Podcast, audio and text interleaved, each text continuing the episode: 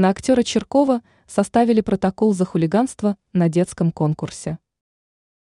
В отношении Сергея Черкова были составлены протоколы за курение в неположенном месте и хулиганство. В этом случае он отличился на конкурсе талантов, проходившем в Обнинске. Подробностями, как передает МИА «Россия сегодня», поделились в прокуратуре Калужской области. Сообщается, что компетентными органами была начата проверка инцидента. По данным собеседницы агентства, актер признал, что его поведение на указанном ранее конкурсе было недопустимым.